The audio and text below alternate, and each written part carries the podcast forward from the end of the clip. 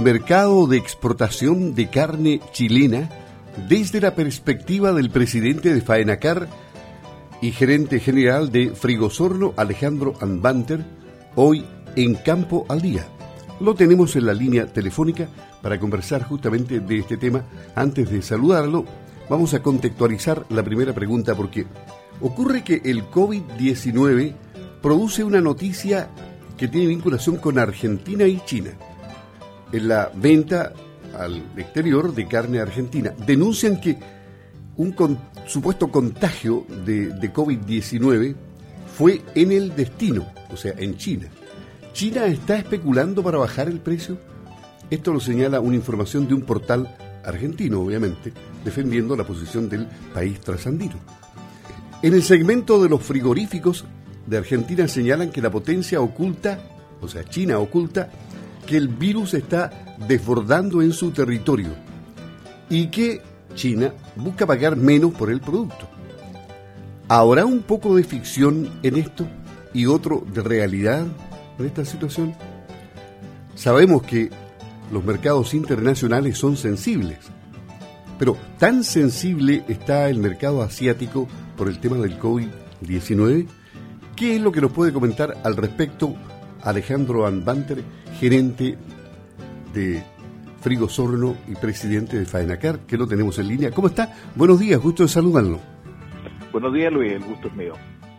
Eh, mire, en las exportaciones lo primero que quiero destacar es que más allá de lo que ha pasado con el caso argentino, es que Chile ha tenido un desempeño hasta el momento importante en las exportaciones hacia China, hacia Oriente en general. Y hemos aumentado nuestras exportaciones con todos los problemas habidos este año en casi un 37% en toneladas y en dinero también en un más de un 30%. Y seguramente vamos a terminar el año con exportaciones que no habíamos tenido nunca en la historia de, Chile y que son de alguna forma una señal del, del grado de especialización y de penetración que está alcanzando Chile en los mercados exteriores. Ahora, respecto al caso de Argentina, es difícil en realidad aseverar que se contagió o no en Argentina o en China, ¿no es cierto? Porque la verdad las cosas es que eh, China tiene otras medidas para bajar los precios. Ellos tienen un sistema capitalista, pero a la que a veces también es muy controlado por el Estado.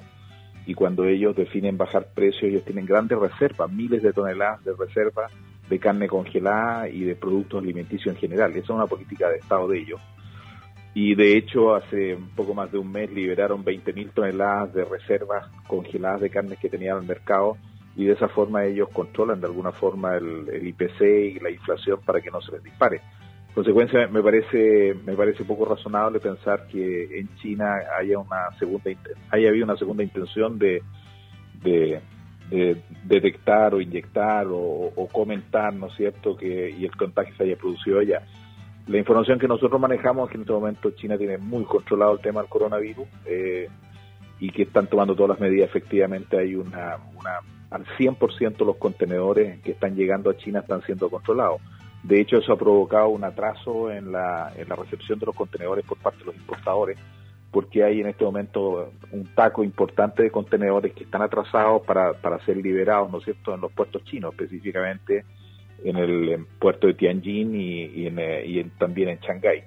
Consecuencia, eh, es poco, poco, poco viable que sea efectivamente una medida para manejar el precio porque ellos tienen otra forma de manejarlo, no, necesitan eh, declarar el, que pillaron coronavirus o algo para en un contenedor, ¿no cierto?, para manejar el precio. Ellos tienen reservas gigantes siempre y las liberan de tanto y tanto y esa es la forma que ellos tienen de controlar el precio. Ahora, eh, este país eh, es una potencia tremenda, con una producción inmensa. Y, las relaciones antes del COVID-19 y después del 19, ¿qué cambios han sufrido? Eh, obviamente son virtuales, ya no son presenciales. Pero Chile también tiene buenos embajadores en China, me imagino, ¿no? Sí. Bueno, las exportaciones antes, yo diría que la, industria ha cambiado su protocolo, por lo menos lo que yo puedo contar aquí de la industria nacional y específicamente en frigoríficos son, no, nosotros no, sale todas las cajas, toda la producción está controlada. Nosotros hacemos PCR regularmente a todo nuestro personal, dos veces al mes en la, compañía, y eso nos ha permitido funcionar eh, sin mayores problemas porque porque estemos controlando la situación. Adicionalmente tenemos un montón de medidas de higiene, como cambio de mascarillas varias veces al día, no dos o tres veces, sino que hasta siete veces en algunas secciones. Eh, forzamos mayores ventilaciones, tenemos dispensadores de alcohol por todos lados, tenemos estricto protocolo de segregación social, ¿no es cierto?, de separación a más de un metro. En fin, hay un montón de medidas. Pero también todos nuestros contenedores tienen, eh, se les toma PCR y todas las muestras. Eh, para prevenir justamente lo que lo que le, ocurrió a Argentina. Así todo uno no está libre de un riesgo. Eh, pero también hay otras medidas, como por ejemplo nosotros, todas nuestras cajas pasan por un túnel con luz ultravioleta, todos los contenedores que llegan a la compañía son sanitizados previamente. Antes de cerrar la carga son sanitizados nuevamente. En consecuencia, eh, se manejan muchas medidas de precaución en los frigoríficos chilenos y específicamente el frigorífico Osorno ¿no es cierto?, para eliminar cualquier riesgo. Pero no estamos libres. Ahora, eso nos ha llevado a un mayor costo, nos ha llevado a una forma distinta a producir y seguramente va a persistir por mucho tiempo, incluso después de que tengamos la, vacuna. Pero también todas estas medidas han sido comunicadas a nuestro par en China, ¿no es cierto?, al, homólogo del Servicio Agrícola Ganadero y el Servicio de Salud China, y el embajador en China, en China eh, don Luis Schmidt ha tenido un rol destacado en, llevar adelante todas estas comunicaciones junto con el agregado agrícola, señor Francis. En consecuencia, creemos que hemos hecho una gestión activa, proactiva, me atrevería a decir, en orden a, caucionar que no tengamos inconveniente y eso nos ha permitido mantener, a pesar de todos los problemas, de en algún momento quiero recordar que en febrero no habían barcos para, para China, eh, después tuvimos problemas con, con la cantidad de contenedores que están en los puertos allá y ahora se está repitiendo de nuevo porque los chinos intensificaron el control al 100% de las cargas que está ingresando China. Y eso ha traído mayores demoras, pero así todas las exportaciones van, van pegando cerca de un 40% más que el año pasado. Y prevemos que el próximo año eh, las exportaciones van a seguir aumentando. Es decir, las proyecciones de la, del comercio con, con China eh, deberían ser positivas pese a todo el escenario global, ¿no? Las proyecciones con China son positivas, definitivamente, y lo que nosotros estimamos, eh, queremos evaluar también cómo viene el 2021, o sea, cuando tengamos la vacunación, ¿no es cierto?, en, todo el mundo, pues es previsible que eso debería ocurrir el primer trimestre del próximo año. Lo que debería pasar es que los mercados se reactiven nuevamente y toda esta presión que ejerce todo el mundo hoy día por exportar a China, desde Brasil, pasando por Uruguay, por Chile, por Argentina, que son los principales, el Mercosur, los principales exportadores del mundo, ¿no es cierto?, están todos concentrados en China y creemos que se van a volver a, abrir, se va a volver a demandar. Otros mercados se van a colocar nuevamente más demandantes, como son el mercado europeo, que está bastante restringido, el mercado americano. En consecuencia, creemos que va a bajar un poco la presión de venta que se está ejerciendo sobre China y en consecuencia los precios deberían mantenerse en niveles razonables que son atractivos para Chile. La siguiente noticia que tenemos en Campo Aldiva va a hablar y, le voy a pedir comentarios antes de leer la noticia, pero, pero básicamente es que eh, hay un embarque de, ganado en pie, 12.000 cabezas, desde Puerto Montt en los próximos días, cuando termine la, la, cuarentena que se le hace a los animales. Esto, estos van también con destino a China, desde Puerto Montt. la pregunta es, ¿el sector ganadero estará viendo con más expectativas esta forma de vender su producción al exterior o un negocio no afecta al otro y funcionan perfectamente en paralelo? La exportación de animales vivos es un comercio que existe en el mundo y, existe desde hace mucho tiempo y de hecho los barcos que guían estos animales son barcos especializados construidos para eso. En consecuencia yo considero que es una muy buena oportunidad para los crianceros a nivel nacional.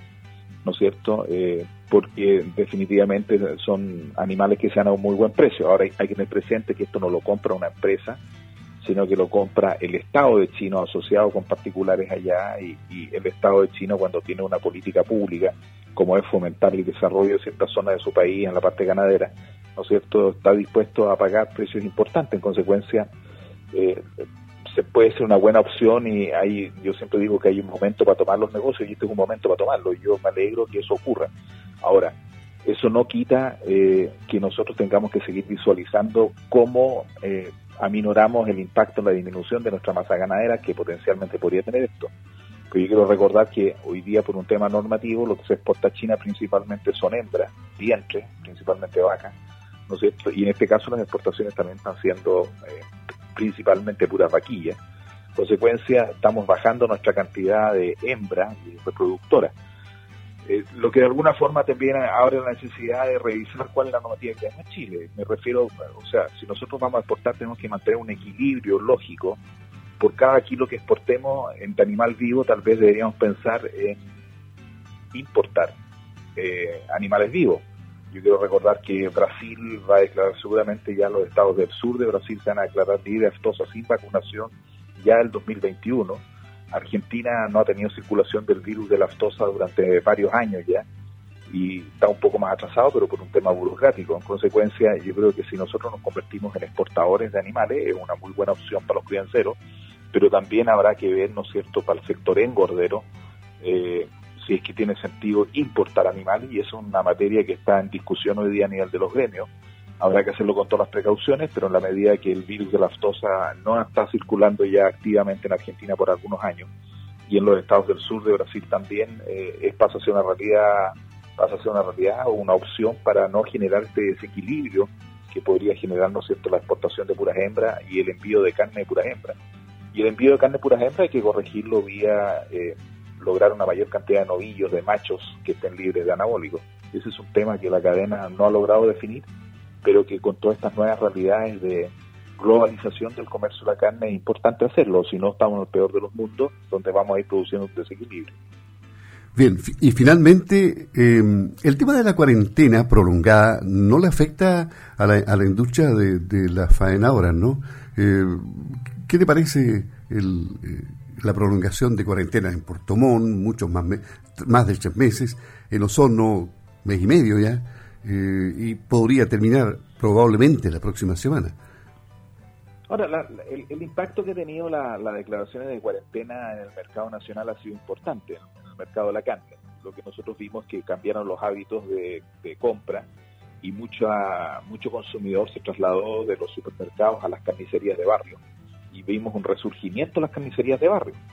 Eso eh, apoyado por el primer retiro del 10%, ¿no es cierto?, de los fondos de pensiones y, presum y muy presumiblemente por el segundo retiro del 10% fondo pensiones, ha realizado que este año han habido faena, hayan habido faenas muy altas eh, y que tengamos unos precios tremendamente altos también. O sea, hay que agregar a eso que también en algún momento vimos restringir las importaciones eh, por, por el tema pandemia. En consecuencia, la presión sobre el, sobre el producto nacional por parte de las carnicerías y la bajo, los bajos stock de los supermercados más el 10% primero, ¿no es cierto?, que existió y probablemente el segundo 10%, lo que están haciendo es que los precios del ganado se mantengan a unos niveles récord nunca antes vistos, lo que es muy bueno para el mundo productor, porque le pone una inyección, ¿no es cierto?, de capital que a, un grado que nunca se imaginó y donde la industria ha tenido también una, una, una, actividad industrial muy alta, en consecuencia, desde punto de vista técnico, comercial,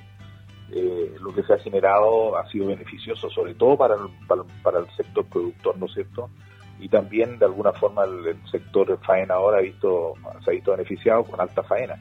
Ahora, más allá de eso, desde el punto de vista personal, como que de repente uno quisiera, ¿no es cierto?, que estas cosas terminen rápido y, y, que pasáramos luego esto, pero recordemos lo que está pasando por otro lado en Europa, donde hay, una, hay un rebrote importante, muy agresivo, Así que yo creo que tenemos que confiar en las autoridades, ¿no es cierto?, más allá de nuestros deseos particulares y esperar a que llegue pronto la vacuna, que es lo que se está trabajando.